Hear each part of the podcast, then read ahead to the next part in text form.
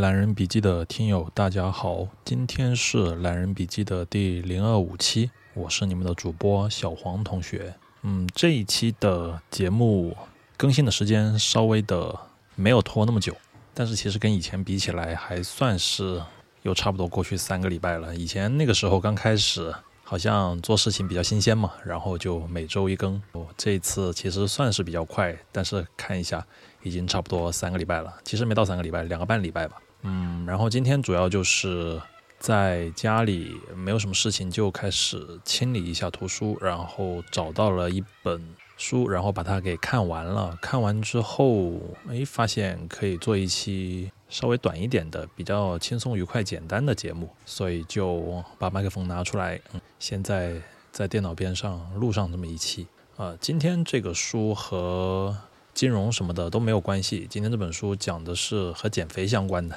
叫做《轻断食》。轻是轻盈的轻，断食就不需要说了。其实就是说，嗯，做一个放松，然后和普通的所谓的绝食又有一点不一样。所以，嗯，这个外国人就给他起了个名字，叫做轻断食。嗯，先说为什么会看这本书吧。呃，主要是最近，嗯，拍照片的时候，好像发现自己好像已经有一点胖的，有点过于离谱了，然后就开始了有一个减肥的念头。其实，在之前的一段时间里面，都有通过呃运动来进行减肥。其实选择的运动就是嗯跳绳，但是感觉好像跳来跳去，体重好像并没有怎么的下降。当然，呃，持久力和耐力感觉是有一定的提升，而且提升还相当明显。就是歇了很久没有去跳绳，然后刚开始跳的时候，感觉整个人那个上气不接下气，整个人都是处于一种虚脱的状态。但是到第二天去跳的时候，明显感觉整个人就恢复了很多，然后啊，可以一直的跳上那么一百多个不间歇的。然后到了后面那几个礼拜的话，感觉就是越跳整个人感觉越轻松。但是上秤之后却发现好像体重一点都没有降，而且反而还。增长了一点点，所以就觉得，嗯，好像靠运动这个事情减肥并不是那么的立竿见影，特别是到你的年纪上来之后，你的基础代谢自然而然的下降，你就会明显的感觉到自己和年轻的时候怎么吃都不会胖的那种状态是完全不一样，就属于那种，嗯，喝水都可能会长肉的那种感觉，其实就是你的身体的基础代谢没有跟上，这也是很正常的，就是属于人的一个正常的身体，它。肯定是有个巅峰时期，或者说什么的，但这种就是一种呃，so sad。但是你必须去接受这样的一个事实。所以今天我清理我的书的时候，我发现这本书叫轻断食，我就想哎，可能我可以通过适度的对饮食进行一点点改变，或者说一点控制，能够去辅助我进行减肥这样的一个目标。呃，在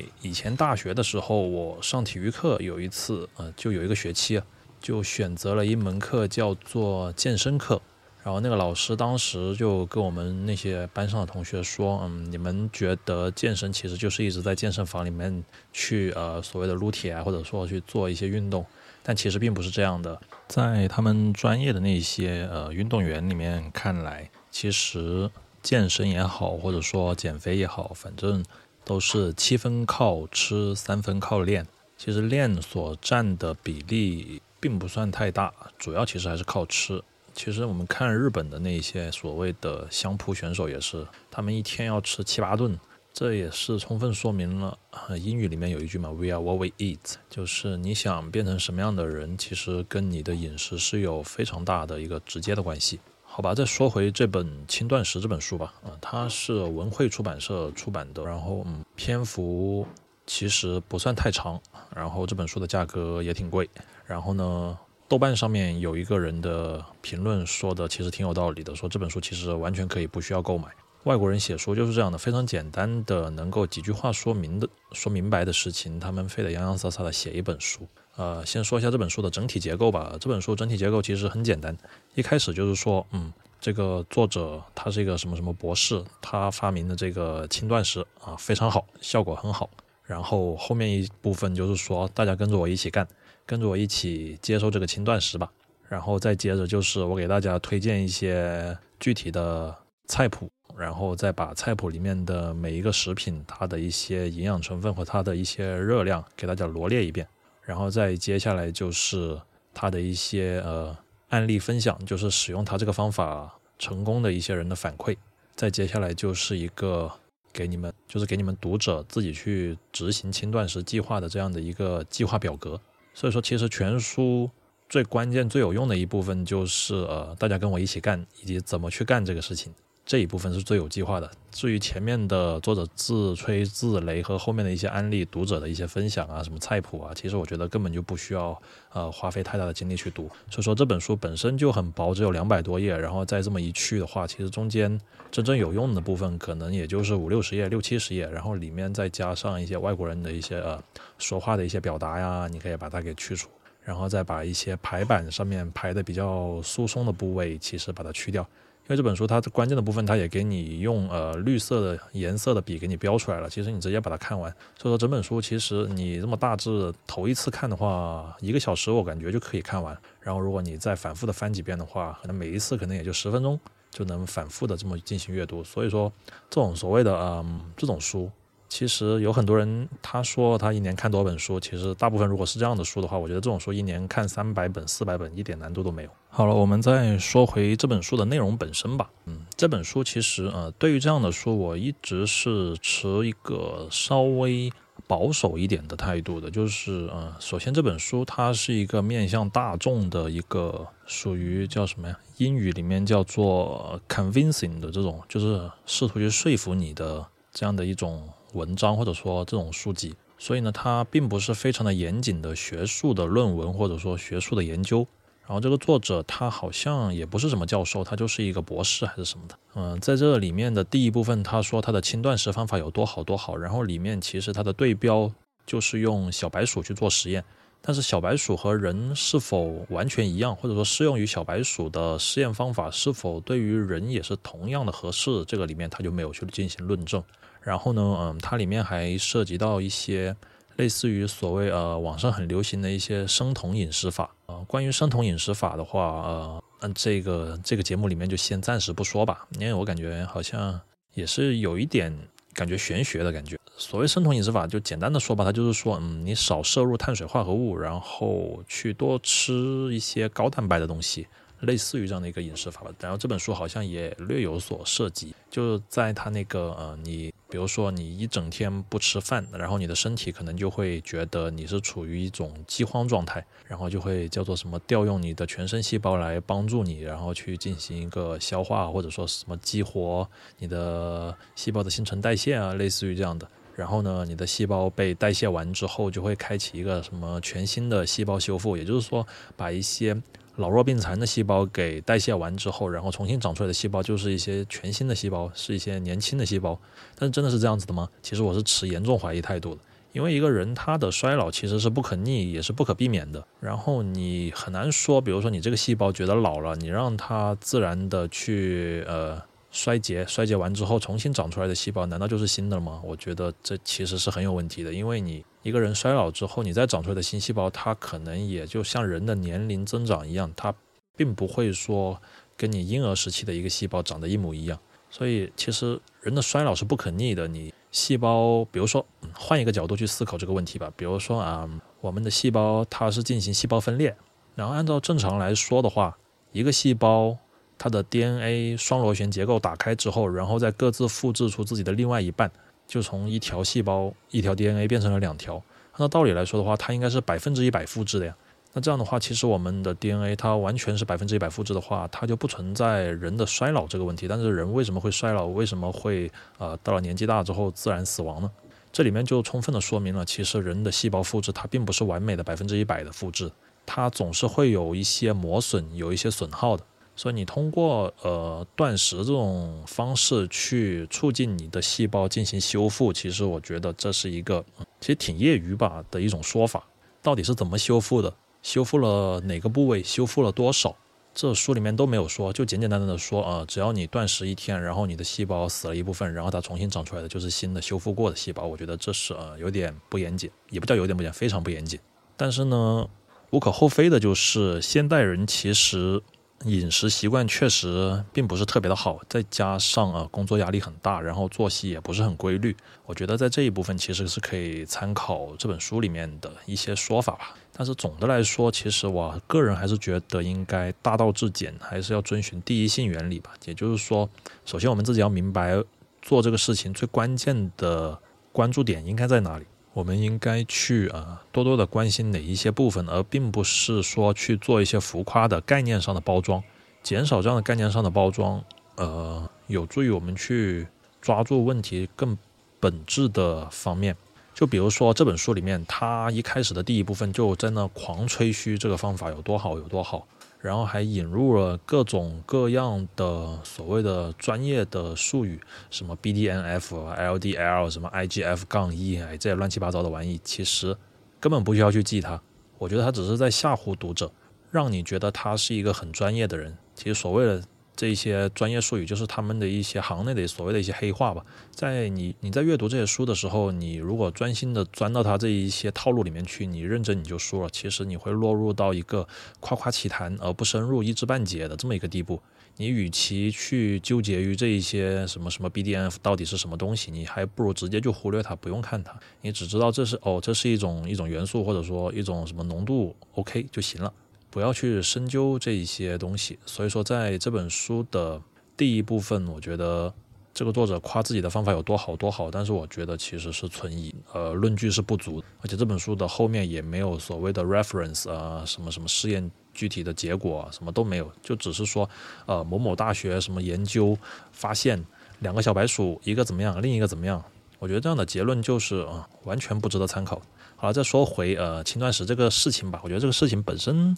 应该虽然说存疑，但是我个人还是愿意去尝试一下的。但是我的尝试方法可能并不会说完全百分之一百照着这本书里面去做。我觉得呃要进行自己的体型管理，首先可能是要从适当的运动，再加上多休息去入手。就比如最简单的，呃，今天下午，呃，我比较困，然后我一觉睡了三个小时，然后睡得天昏地暗的，然后再起来之后，一杯咖啡，然后就感觉，嗯，坐下来看书的时候，坐下来录节目的时候，就明显感觉脑子转得飞快，和之前那种浑浑噩噩的，一整天都是，嗯，晕乎乎的那种状态就明显不一样。所以这就，呃，给我一个感觉，就是，嗯，人需要有管理自己精力的一个能力。和年轻的时候那种感觉完全不一样，因为那个时候就感觉全天好像都是精力充沛，也不叫精力充沛，就那个时候自己是不知道自己精力充沛的，你只是觉得自己从早上五六点钟起床去读书，然后到晚上十点十一点晚自习结束，你都觉得自己好像，哎，全天下来整个状态没有什么特别的变化。就好像一直都是这样的，但是到了现在就不一样。到现在你能明显的感觉到，比如说，如果你昨天晚上没有睡好的话，你早上能明显的感觉到自己的脑子转不动，然后整个人是晕晕的，可能只能做一些呃操作性的、不需要思考的一些工作。然后等中午如果一觉如果睡得好的话，你下午就会觉得，哎，自己的脑子特别好用，就可以去做一些需要思考的一些工作上面的事情。所以这个时候就需要我们自己去把精力放在核心的事情上面。如果你感觉到自己的精力，不佳，精力不行的时候，就及时的停止，及时休息吧。因为这个时候，你与其在那耗着浑浑噩噩，其实做出来的东西，它的品质、它的效果也肯定是不怎么行的。而且你这个时候是事倍功半的，你本来一个半个小时的事情，你可能要做两个小时，做出来最后自己又变得更加辛苦了，然后嗯，效果也达不到。所以还不如就直接把工作扔到一边，跑出去呃透透气，休息一下，等你状态好的时候再来做。所以这里最关键、最关键的就是要多休息。一个人如果你休息不足的时候，其实会直接影响到你的情绪的。你可以尝试一下，如果你每天晚上都熬夜，或者说半夜起来，然后睡不好的话，你整个人其实是非常容易生气、非常暴躁的一种状态。有有可能人家明明没有什么的一句话，但是你就会觉得好像点燃了你的一个炸药、炸药包一样，然后你整个人就会瞬间蹭的一下，那个怒火就上来，就整个人就炸了。所以啊，这是我在阅读这本书里面的时候的一个感觉了。这本书里面没有说到精力管理这一个事情，但是这是我在阅读这本书的时候自己想到的一点一点东西。呃，再说回呃断食这个事情，断食呃我自己有在手机上面下载那些所谓的断食 app，其实它也并没有多神奇了。相当于是一个计时器，就是你什么时候吃东西，然后就记录一下，然后从哪一段时间到哪一段时间你是断食状态，它也给你记录一下。这完全是靠你自己自觉的，所以用的时候一开始可能有点新鲜感，用到后面你可能就会懒得去点开那个 app，懒得去做记录了，然后就呃就不了了之了。所以呃，减肥其实减肥其实还是需要一点毅力的，起码你要把这个每天的饮食记录啊这些东西给记录下来。当然，其实效果还是立竿见影的。我之前其实是尝试过一段时间的，就是有意识的去控制自己的饮食摄入量，然后感觉哎体重是掉的挺明显的，起码比我去运动去跳绳那种感觉，我感觉效果要明显的多。然后呢，嗯，你的身体减轻了体重之后，你会感觉到好像全身有一种轻快的感觉，这个感觉倒是真的。虽然不知道到底是什么原因了，但是你能够体会到你自己就是体重减轻，整个人变得更健康的那种感觉，呃，有可能是精神上的感觉，但是反正是有一点这种神奇的感觉，起码比你看着照片里面如果自己那个身材呃有点走样或者什么的那种感觉，那种那种懊恼会好好得多。呃，再说回这本书吧，这本书它提倡的轻断食就是嗯一周选择。不连续的两天，也就是说一周七天，你随便选两天，两天可以不要连在一起，然后在这两天里面进行轻断食。所谓的轻断食，就是你在那一天里面所摄入的热量是平时热量的四分之一，也就是说它不需要你去刻意的一点东西都不吃，但是你可以去选择吃一些比较有营养的东西，来保证一个基本的热量摄入。其实作者也是挺佛系的，他其实基本上这本书就在说你要选择适合自己的。具体比如说你选择哪两天，他也没有强制你，他只是告诉你一周选择两天就可以了。你这两天其实甚至是连续的两天断食，他其实都觉得无所谓的，因为你自己感觉舒适其实才是最重要的。如果你去做这个计划，你觉得啊非常难为自己，非常难于坚持，那你最后肯定是坚持不下来的，那反而是得不偿失。所以说。你只需要有这样的一个想法，你每周去选择两天出来，然后在这两天里面去减少自己的热量摄入，有意识的进行控制，其实就会很有效果的。你在吃一个东西之前，你先停顿一下，你在想自己是否非吃这个东西不可。按照我自己的经验来讲的话，其实百分之七八十的情况下，这个东西是可吃可不吃的。所以，当你吃这个东西放进嘴巴里的那一分钟，你停顿一下，你问一下自己，这个东西是不是非吃不可？不吃对你会有什么样的损失？你就可以把它放下。所以，这种就是你的一个主观上面的一个感觉。其实，对于呃断食这个说法的话，在佛教里面有这么样的一个说法。佛教里面有所谓的斋戒沐浴，然后穆斯林他们也有一个所谓的开斋节。就是说，在开斋节之前，他们其实也不是说完全不吃东西啊，他们就是说，嗯，在太阳下山之后到太阳出来之前这段时间是可以吃点东西，好像是这样的。然后在太阳出来的这段白天的时间里面，他们是不吃东西的。所以这其实应该也属于穆斯林他们的一个所谓的轻断食的方法吧。所以各个宗教里面都有对于自己的斋戒的这么一个具体的做法。当然，我自己呃不属于这种教徒，我也不确定他们为什么要这么做，可能是为了考验教徒的一个虔诚，还是怎么样的。但是，嗯，最起码这个事情是自古到从古到今，其实都是有这么样的一个事情的。哦，还还有一点就是这本书它一开始就说到，说我们人类从以前进化到现在，以前当我们是动物的时候，就说什么是饱一顿饥一顿，然后。打到猎物了就暴饮暴食，然后没有打到猎物可能就直接不吃东西。他说这是我们人类呃自古以来就有的能力，但其实这点我也是持否定态度的，因为那个时候的人类的平均寿命才才多短呢，可能平均寿命二三十岁，现在的人的平均寿命多长啊？就因为以前他们那些人经常饮食不规律，所以才导致他们这个寿命不够长嘛。所以我觉得这一点作者居然放在书里面，我觉得也是挺不可思议。哦，但是这本书里面还说到一个东西，倒是可以参考的，就是说，嗯，要吃一些所谓的优质的食物。什么叫做优质的食物？我们经常会说，有一些食物是垃圾食物，有一些食物是优质一点的食物。就比如说，同样的一百大卡的热量，你其实仔细去看一些什么碳酸饮料，你看可乐它那个营养价值表，一百毫升的可乐，其实它的热量并不高。可能和你的，比如说呃什么意面呢，或者说和你的一些鱼啊、虾呀那种蛋白质含量比较高的那一些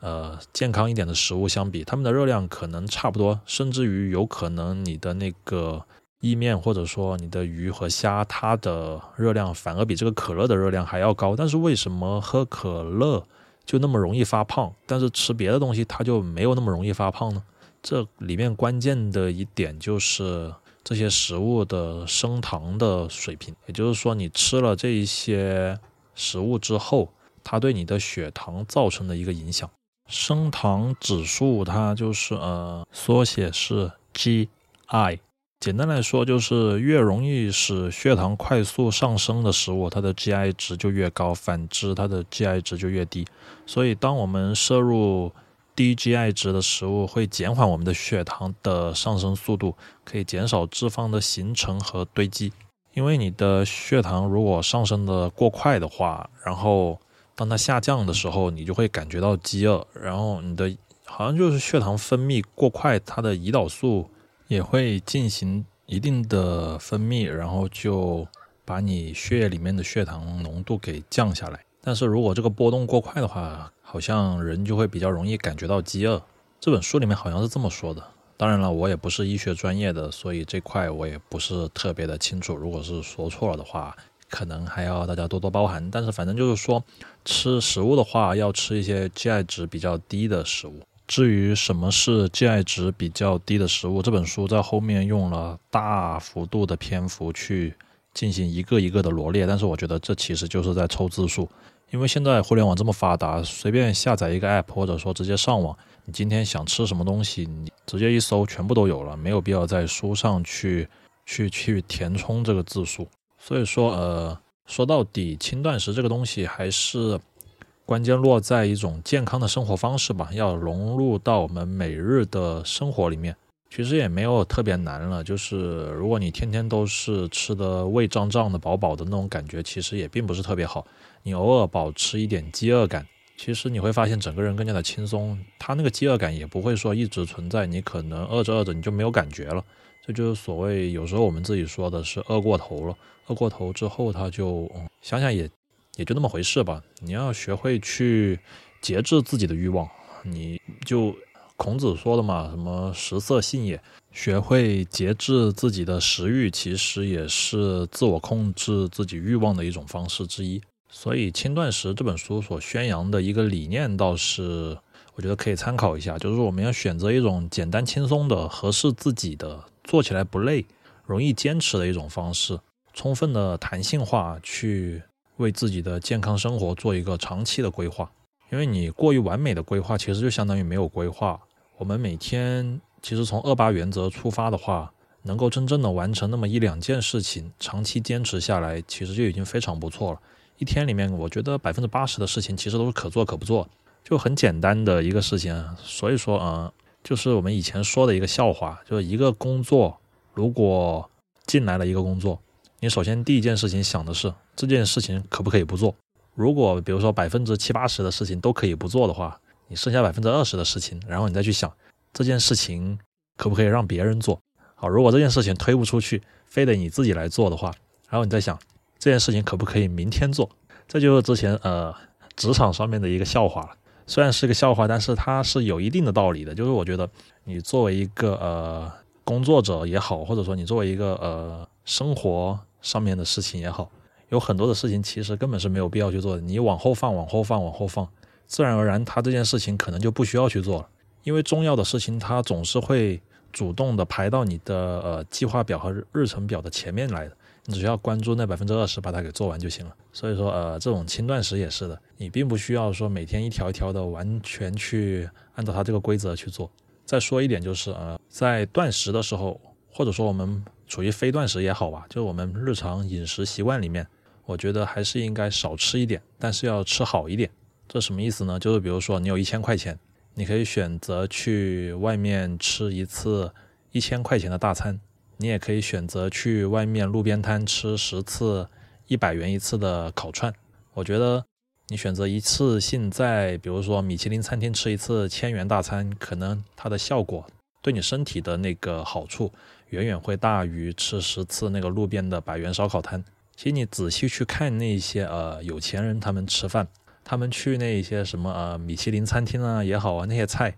做的非常的精致，然后你会觉得哎这东西能吃饱吗？但是其实他们一餐饭可能吃两三个小时，慢慢吃慢慢吃，哎那种饱腹感它上来之后，吃个六成饱七成饱，其实也是能够吃饱，而且这样对你的身体的负担其实非常的轻。这就是可能有钱人他们吃饭的一种方式吧。首先他们其实并不缺少食物，什么山珍海味他们都吃过了。所以他们吃的是一种呃格调啊，吃一种氛围也好，他们并不是说需要那种廉价的碳水去填饱自己的肚子。我觉得这是一种比较优雅的生活方式吧。呃，各位不妨去尝试一下，当然不需要做到这么极端。就是说，比如说，嗯，有时候你吃一个，比如说薯片这种膨化食物，你就要想一想，这种五六块钱一包这么大一包的膨化食物，就想来塞饱你的胃，塞饱你的肚子，那未免也太廉价了吧。这对你的健康也没有什么好处。这种垃圾食品真的有必要去吃吗？当你想到这一点的时候，你可能就会放下你手中的那一些膨化垃圾食品。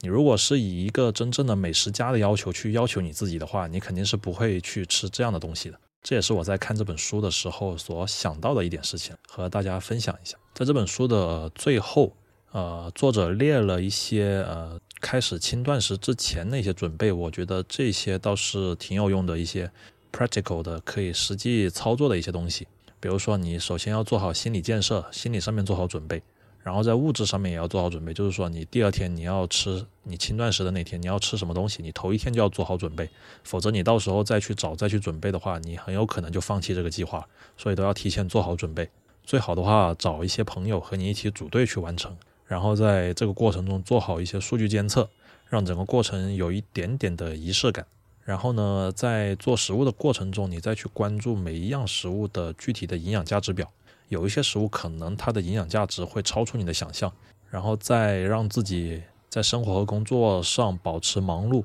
为你如果一闲下来的话，你可能就会嘴馋，或者说看电视的时候就会想着吃零食，然后就会慢慢慢慢的一点越吃越多。让自己保持忙碌的话，有时候你忙下来一天可能就过去了，也没有吃什么乱七八糟的东西，这样对你的。节食计划是有帮助的，然后就是在你去餐馆点餐或者说你做饭的时候，要慢慢来，避免一时的头脑发热就呃点多了菜或者说做多了菜，然后在吃的时候也是要冷静一点，在前几分钟冷静慢慢的吃，让那个饱腹感慢慢的上来，这样的话可以控制你的总体的进食的数量，然后就是多喝水，增加代谢，把身体里面的代谢废物给排出体外。还有一点就是不要去天天想这个事情。当你天天去想这个事情的时候，你就容易整天去，比如说称自己的体重啊，看自己的身体参数啊，这样的话反而容易导致失望。比如说你做了一个礼拜了，你会发现，哎，为什么体重好像还没有什么变化？然后你就会去怀疑这个事情。但是前面也说到，这个事情你可以把它当做是自己的一种健康的生活习惯，你就一直去坚持，可能在不知不觉之中，你的体重自然而然的就下来了。这就好像我们呃开会或者走路的时候，你一直去看的那个手表，你就会觉得好像时间过得特别的慢，好像怎么这么难熬这个时间，就是因为你不断的去看手机，不断的看手表，你就会发现这个事情啊特别难熬。所以有些事情不能够天天去想。当然从反方面来说，当你需要赶时间的时候，你倒是可以利用这一点。什么意思？就比如说你在呃赶飞机、赶火车的时候，还有最后的十分钟，你在路上狂奔。这个时候，你可以一边走一边看着手机或者看着你的手表，这样的话，这个时间反而会过得慢一点，然后你可能会赶上那个火车和飞机。这是人的一种心理感受吧，可能没有什么科学依据，但是就是比如说你在跑步的时候，你看着那个手表，你就会觉得时间过得特别慢，这样的话有助于你去赶上那一趟火车。好了，这是题外话了。再接下来，再接下来就是说，嗯。在选择轻断食那个日子的时候，我们要选择一个自己身心状态比较良好的时候去进行轻断食。这个呃，我想不需要多说，大家都知道是为什么了。还有一点就是要小心现在的那些水果啊，这也是我自己想到的，就是现在那一些水果店卖的水果价格越卖越贵，然后越来越甜。就无论什么样的水果，感觉吃到嘴里就是那种甜到发齁的那种，嗓子吃下去一包糖的那种感觉。我觉得这种水果应该也是不健康的，因为以前的水果哪有这种就是纯甜的水果？觉得这是在这个商业社会里面，可能大家一味的去追求这种甜味啊或者什么所导致的一种不是很正常的一种情况吧。因为水果就应该有水果自己的味道，有时候你现在吃个西瓜也是甜的，吃个哈密瓜更加甜，然后吃个什么提子、葡萄、蓝莓，全部都是甜味，就好像没有不甜的水果。现在你就包括买一个柠檬，那个柠檬除了酸之外，它还是很甜很甜那种甜味。所以我觉得，嗯，在城市里面的这种水果，可能和乡村的那种地里长的树上结出来的那种水果，还是有一些区别的。所以。我忘了以前在哪个地方看过，就是说，其实人没有必要说天天去吃水果，好像说水果并不是你身体所必须的一种食物，就是说，水果里面的那些营养物质，并不是说你每日无法摄入，并不是说你每天必须要吃水果才能够满足你的身体的需求。水果这个东西完全就是锦上添花，可吃可不吃的东西，而且有一些水果它的热量其实挺高的，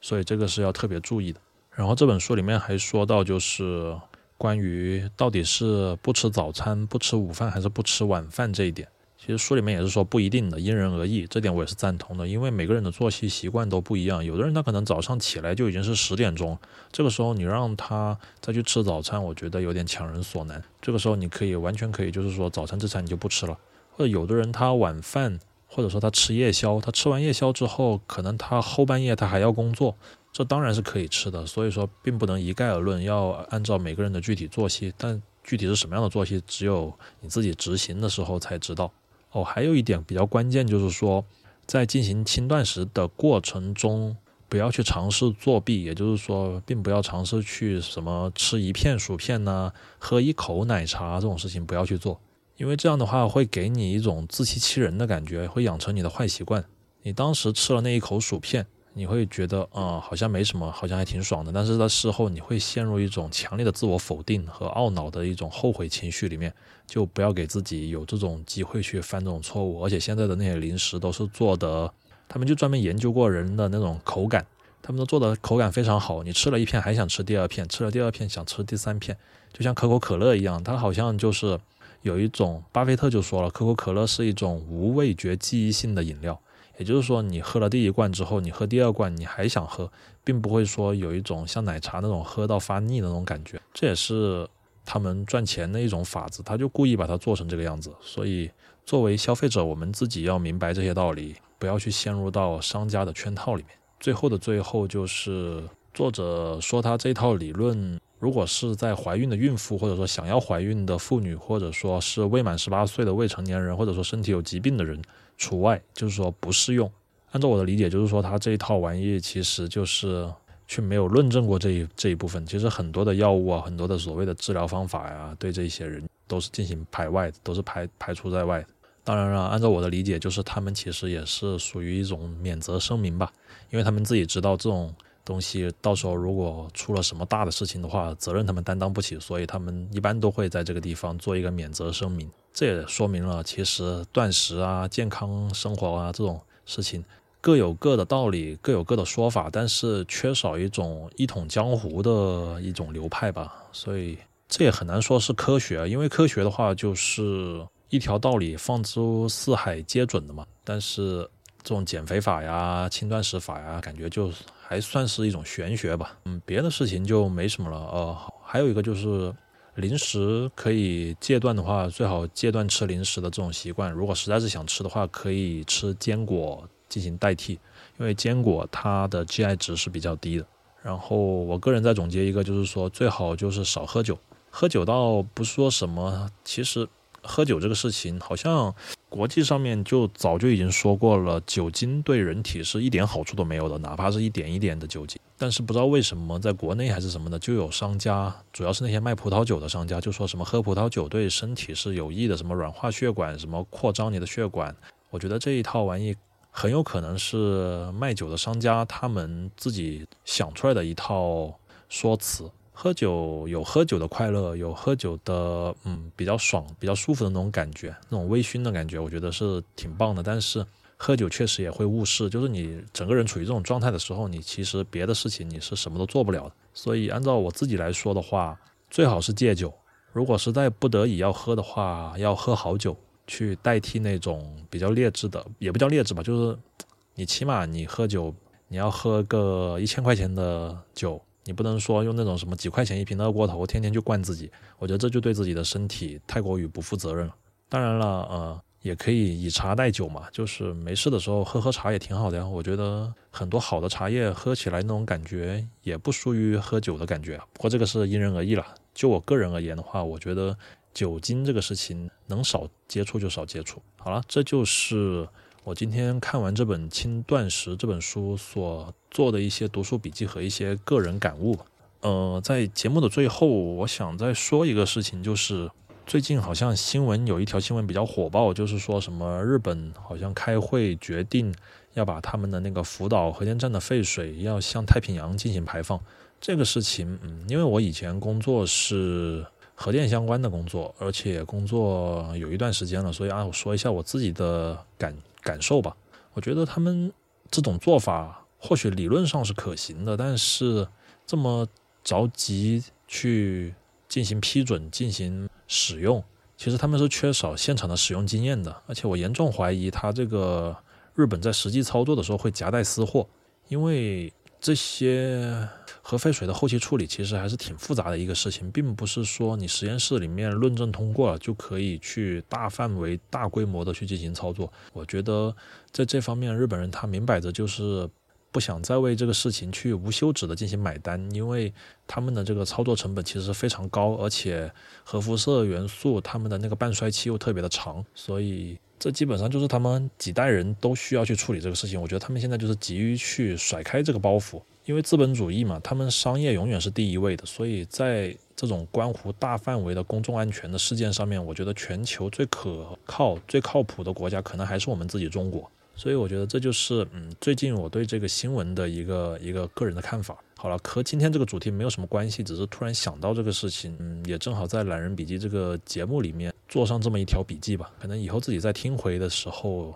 会有更多的感触，因为我最近也发现了，就是嗯，家里面那些书我看完之后，我去进行清理，清理完之后，当我以后想要再去看这本书的时候，我可能看书看不进去，我。只要知道我以前看过书，而且做过节目，我把这期节目对应的节目拿出来再听一遍，哎，我就发现其实和我自己重新看一下这本书的效果是一模一样的。这也是我为什么去做懒人笔记这个喜马拉雅或者说 Podcast 电台节目的非常重要的一个原因之一，就是做一个个人的思想的记录。因为很多时候，比如说我现在在这做这期节目，只能代表我当下的这样的一个想法，过后。我很有可能我就忘记我前面说过一些什么样的具体的话了，因为我也没有说很仔细的去打草稿，或者说把文章那些文字全部用文字先写一遍，然后对着照念。其实我也没有精力去这么做，我只能说看完一本书之后，我想到一些什么事情，我就把它说下来，然后再记录下来。